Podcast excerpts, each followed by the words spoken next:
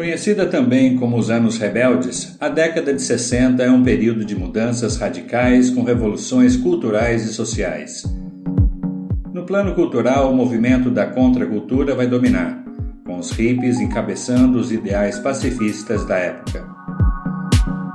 Movimentos contra a segregação se proliferam mundo afora com o Black Power e o Gay Power, e as mulheres lutando pela igualdade em relação aos homens. Na música, as bandas The Beatles e The Rolling Stones são os grandes ícones, e Bob Dylan representa o lado protesto nesse ambiente. No conteúdo de hoje, Hitchcock abre mão da trilha sonora para valorizar os efeitos especiais. O Brasil finalmente tem a sua Miss Universo. Doctor Who é um viajante do tempo, mas que está em constante fuga. Eu tenho um sonho é um dos mais famosos discursos da história. E em Dallas, o sonho acaba para o mais jovem e o mais amado presidente norte-americano. Prepare-se para mais esta viagem, desta vez para o ano de 1963. O Homem da Manchete, você viajando no tempo.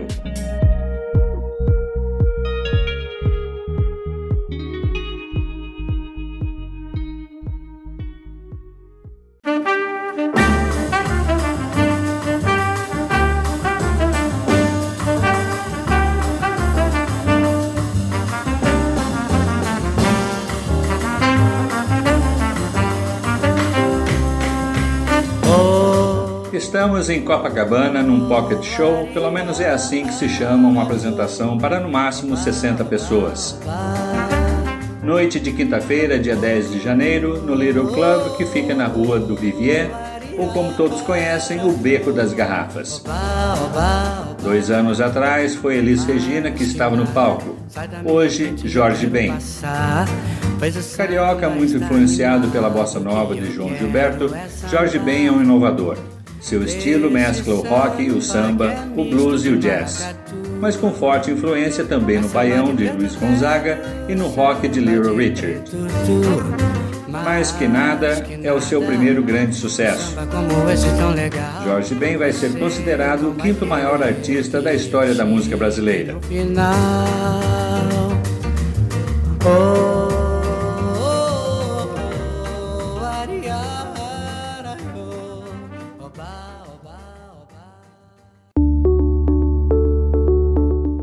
Na Califórnia, estamos na All Company Bookshop na Piedmont Avenue. Dia 19 de fevereiro é o lançamento do livro de Betty Friedan, The Feminine Mystique ou A Mística Feminina. O lançamento de seu livro é como um terremoto atingindo a América, abalando as bases dos princípios e valores arraigados na sociedade americana. A questão é que os direitos das mulheres pela igualdade está enterrado faz muitos anos. Até agora, a mulher arruma casa, sai para fazer compras, come pasta de amendoim com seus filhos, leva-os para os escoteiros e para a escola. Motorista particular durante a tarde e à noite deita-se ao lado do marido e se pergunta: Isso é tudo? Para Frieden, as mulheres são infelizes e as crianças estão crescendo com mães neuróticas e insatisfeitas. Por exemplo, no final da década de 50, 14 milhões de meninas estavam noivas aos 17 anos. O número de mulheres na faculdade caiu de 47% em 1920 para 35% em 58. Em meados da década de 50, 60% das alunas abandonaram a faculdade para se casar ou para encerrar o ensino superior antes de se tornarem indesejáveis no mercado de casamento. Friedan está na vanguarda da segunda onda do feminismo americano. A partir de agora, os questionamentos são vários. E com a pílula anticoncepcional, agora as mulheres podem adiar o início de uma família. É hora de buscar uma carreira profissional. A mulher americana, de agora em diante, vislumbra a chance de desenvolver o seu pleno potencial humano.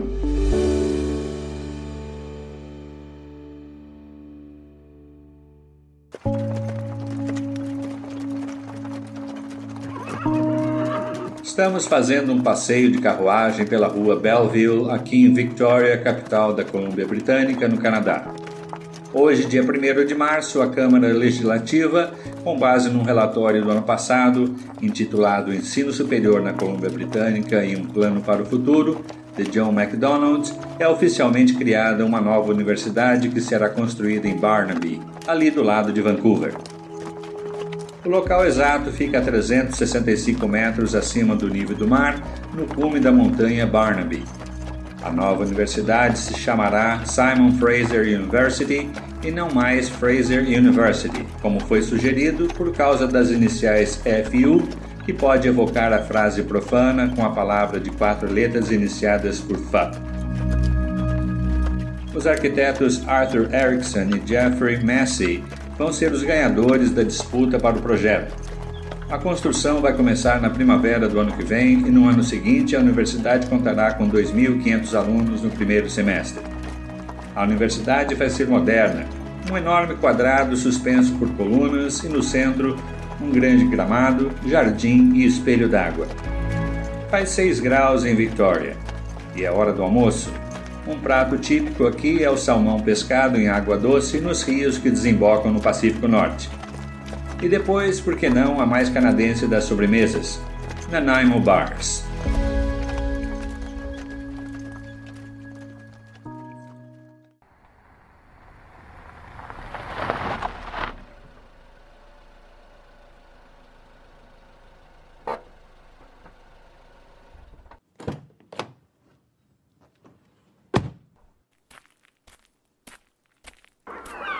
Chegamos em Bodega Bay, no litoral norte da Califórnia. Viajamos desde São Francisco, passando pela ponte Golden Gate. Aqui na região de Sonoma, dia 29 de março, sexta-feira de 14 graus e em frente ao prédio da escola onde foi filmado o suspense de terror The Birds, Os Pássaros, de Alfred Hitchcock. A estreia foi ontem, dia 28, e a sensação ao sair do cinema era como se estivesse sem fôlego. Hitchcock se superou nesse seu novo filme estrelado por Rod Taylor, Jessica Tandy, Suzanne Plachette, bem ali está a casa onde a sua personagem vivia, Veronica Cartwright e a estreante Tippi Hedren.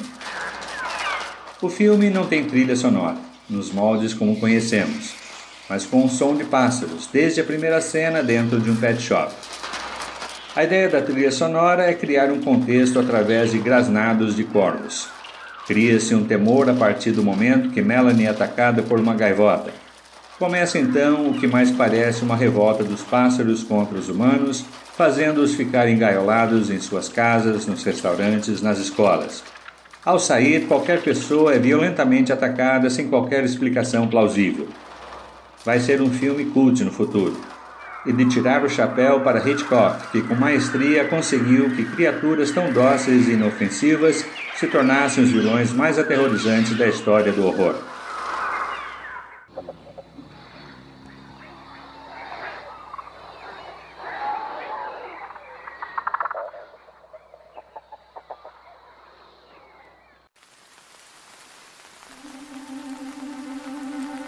É um ano de grandes estreias no cinema.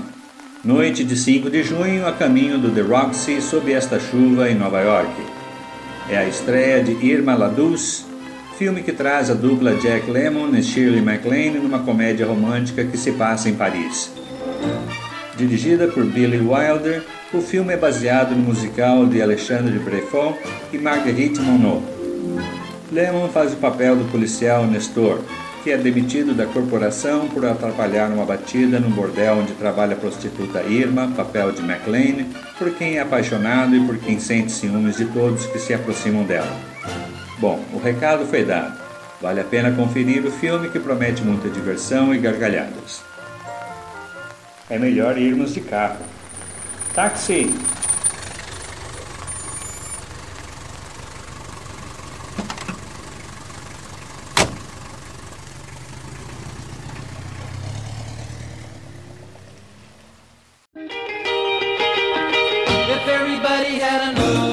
Malibu fica a oeste de Los Angeles pela Pacific Coast Highway. Dia 4 de março, de dentro do carro, já avistamos a Malibu Lagoon State Beach, conhecida pelas suas ondas. Mas a melhor época para surfar é entre agosto e setembro. Hoje faz 19 graus e a água deve estar muito fria. Tem uns corajosos tentando pegar umas point breaks, ondas mais populares que ajudam a aperfeiçoar as habilidades, já que podem ser longas, algumas chegam a ser surfadas por 3 km. As pranchas são enormes e longas, estamos nos anos 60. E no rádio toca The Beach Boys, aqueles que deram letras às músicas instrumentais do surf rock. É o lançamento da canção Surfing USA, composta por Chuck Berry. Será considerada a canção do ano 1963, ocupando a posição número 2 da Billboard.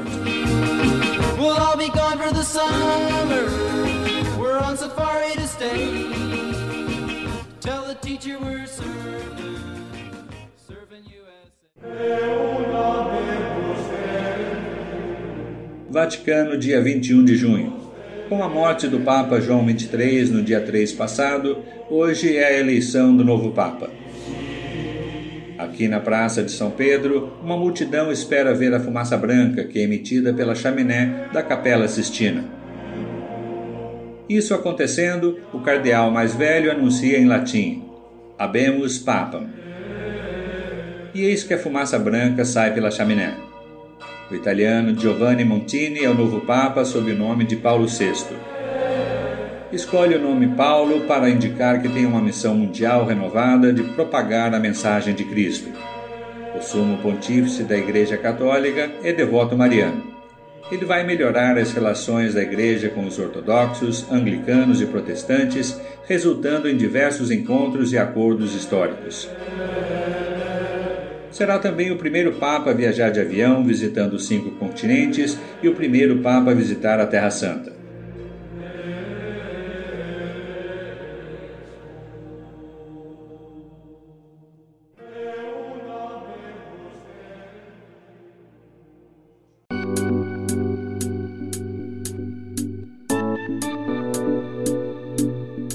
Voltando ao litoral, desta vez em Miami, Flórida. Estamos no Miami Beach Auditorium na 12ª edição do concurso Miss Universo. Faz muito calor aqui, com temperatura de 32 graus em média, o que faz do desfile das candidatas em carro aberto uma atração. No entanto, uns dias atrás, várias candidatas sofreram de desidratação, outras desmaiaram e receberam socorro médico. O prêmio deste ano é maior, passou de 7.500 para 10 mil dólares. Entre as favoritas estão as Misses Alemanha, a da Irlanda, cuja beleza é comparada à de Elizabeth Taylor, e a Miss Brasil, Ieda Maria Vargas, apelidada carinhosamente de Baby porque tem um rosto que parece de menina.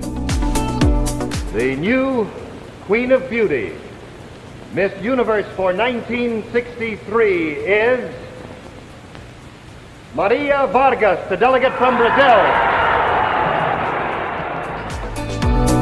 E das mãos da argentina Norma Nolan, que ganhou o prêmio no ano passado, Ieda Maria Vargas é coroada a primeira Miss Universo brasileira, hoje, dia 20 de julho de 1963.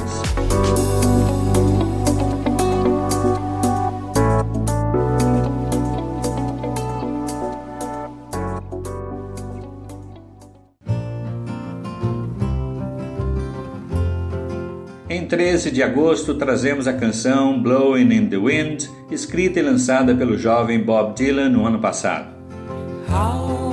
No entanto, esta é uma versão que vai se tornar um grande sucesso na voz do trio Peter, Paul and Mary, que daqui a alguns dias vai levá-la ao topo da parada pop da Billboard. Serão cinco semanas de grande sucesso, e o single vai vender fenomenais 300 mil cópias na primeira semana.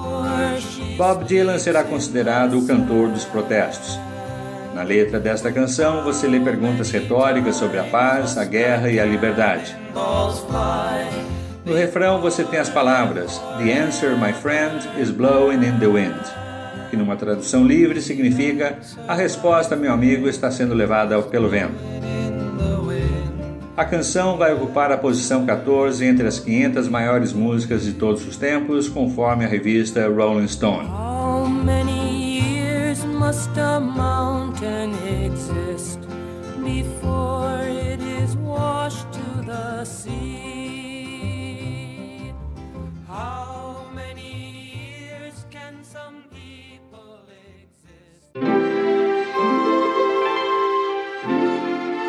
Ainda em Miami, dia 14 de agosto, esperamos para a estreia hoje à noite do filme Flipper, produzido por Ivan Tors.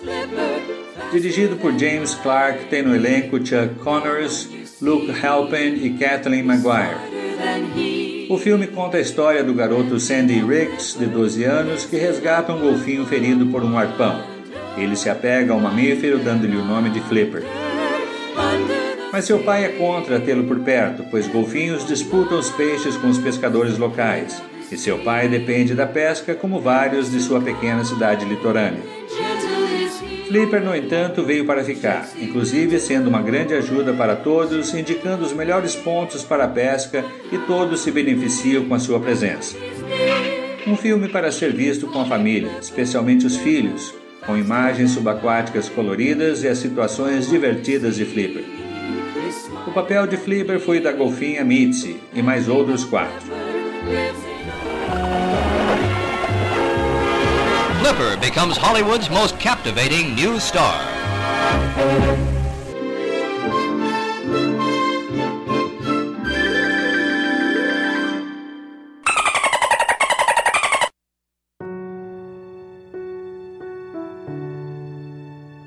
I Have a Dream, Eu Tenho um Sonho, é o nome popular dado ao histórico discurso do ativista político e defensor dos direitos civis, o pastor Martin Luther King. Estamos em 28 de agosto no Lincoln Memorial, na capital Washington. É a Marcha por Empregos e Liberdade, um momento decisivo da história do movimento americano pelos direitos civis. Nesse discurso, King fala da necessidade da união e coexistência harmoniosa entre negros e brancos. Eu tenho um sonho será repetido por diversas vezes em sua fala, profetizando uma terra de liberdade e oportunidades, quando os nossos filhos não serão julgados pela cor das suas peles, mas pelo conteúdo de seu caráter. I have a dream that one day this nation will rise up and live out the true meaning of its creed. A Grande Marcha, como também será chamada, se torna o pico da efervescência do movimento contra a segregação no seio do país mais rico do mundo. Nesta quarta-feira, de 26 graus, mais de 250 mil negros e negras vindos de todas as partes do país estão aqui reunidos em apoio à causa e eles presenciam um discurso que será um dos mais famosos da história, o melhor dos Estados Unidos no século XX.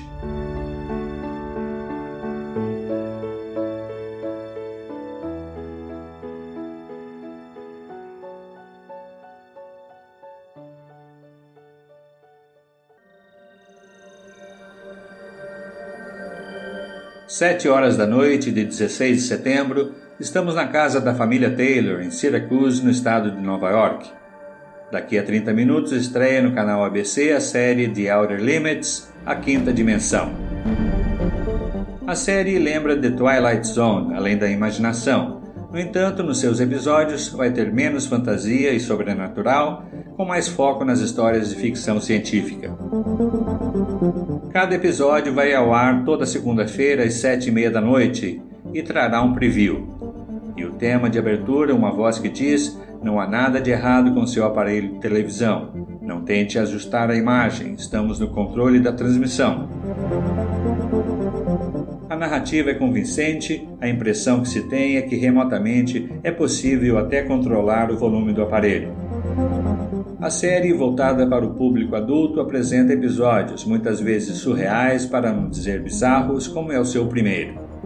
Considerado um dos melhores da série, o planeta alienígena Zanti envia uma nave para a Califórnia, com o intuito de exilar seus próprios criminosos. Parece normal o suficiente para uma trama de ficção científica, mas quando os alienígenas se tornam formigas do tamanho de ratos com rostos humanos assustadores, as coisas ficam estranhas rapidamente. There is nothing wrong with your television set. Do not attempt to adjust the picture. We are controlling transmission. If we wish to make it louder, we will bring up the volume. If we wish to make it softer, Quero que o presidente olhe para mim e acene para mim. Isso vai significar que ele sabe quem sou e tudo será perfeito. pensou a garotinha de 11 anos, Tony Glover, quando o presidente John Kennedy estava indo em sua direção em carro aberto. 22 de novembro de 1963, sexta-feira. Assim que chegam no aeroporto Love Field, em Dallas, Texas, a comitiva que acompanha o presidente e a primeira-dama logo tem uma estranha, mas grata surpresa. Um dia perfeito, com céu azul, uma multidão alegre recebendo o presidente, não há protestos, não há demonstrações hostis. O presidente, feliz, seus olhos azuis se destacam com a sua pele bronzeada. A primeira-dama, vestida numa roupa com assinatura da Chanel, toda na cor pink.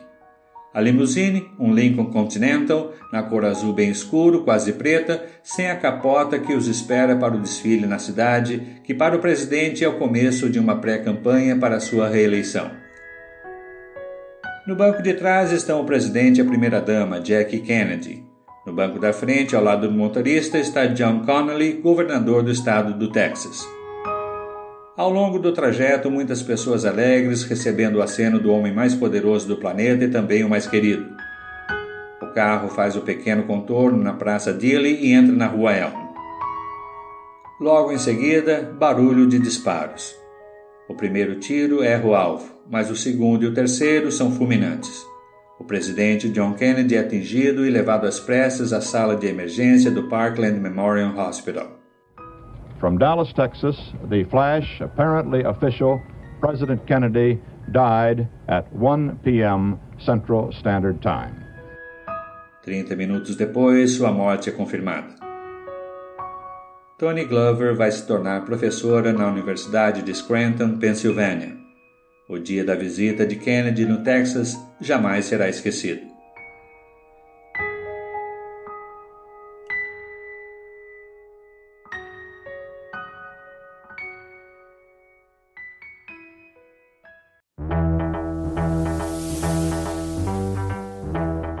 Antes de seguirmos viagem, estamos no The Metropole Hotel em Leeds, linda cidade que fica a uma hora e meia de Manchester. O hotel tem uma fachada em terracota em estilo vitoriano. Hoje, dia 23 de novembro, um sábado de 4 graus lá fora, vamos assistir ao primeiro episódio de Doctor Who, uma série de ficção científica produzida e transmitida pela BBC. A série conta as aventuras do Doutor, nome dado a um senhor do tempo alienígena do planeta Gallifrey, cerca de 250 milhões de anos-luz da Terra. Ele explora o universo em sua máquina do tempo, uma nave espacial muito sensível, conhecida como TARDIS, sigla de Time and Relative Dimension in Space, ou Tempo e Dimensão Relativa no Espaço. A aparência dessa nave é semelhante à de uma cabine de polícia londrina, típica do começo desta década. Ela viaja se materializando e desmaterializando num vórtex de tempo. E o doutor não viaja sozinho, sempre traz um ou mais companheiros para compartilhar essas aventuras. A série vai tornar-se um clássico, um programa de TV favorito para os britânicos, sendo parte significativa de sua cultura popular.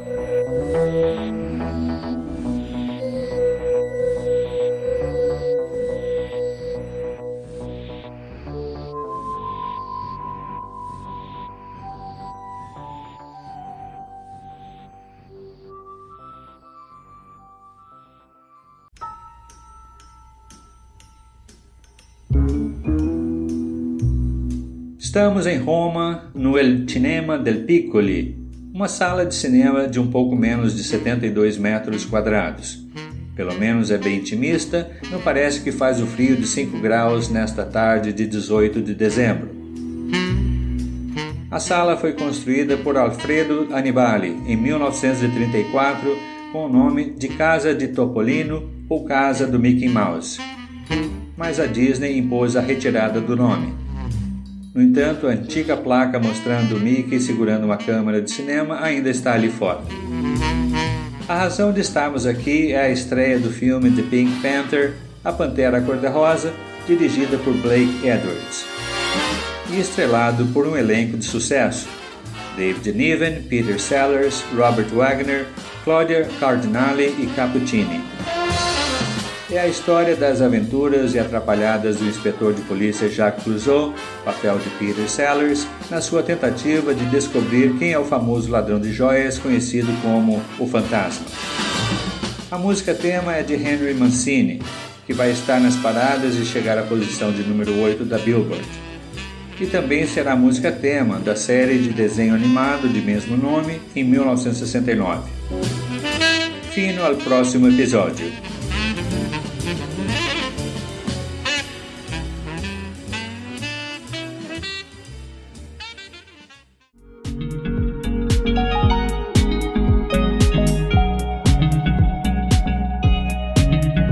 Estamos voltando para o nosso tempo.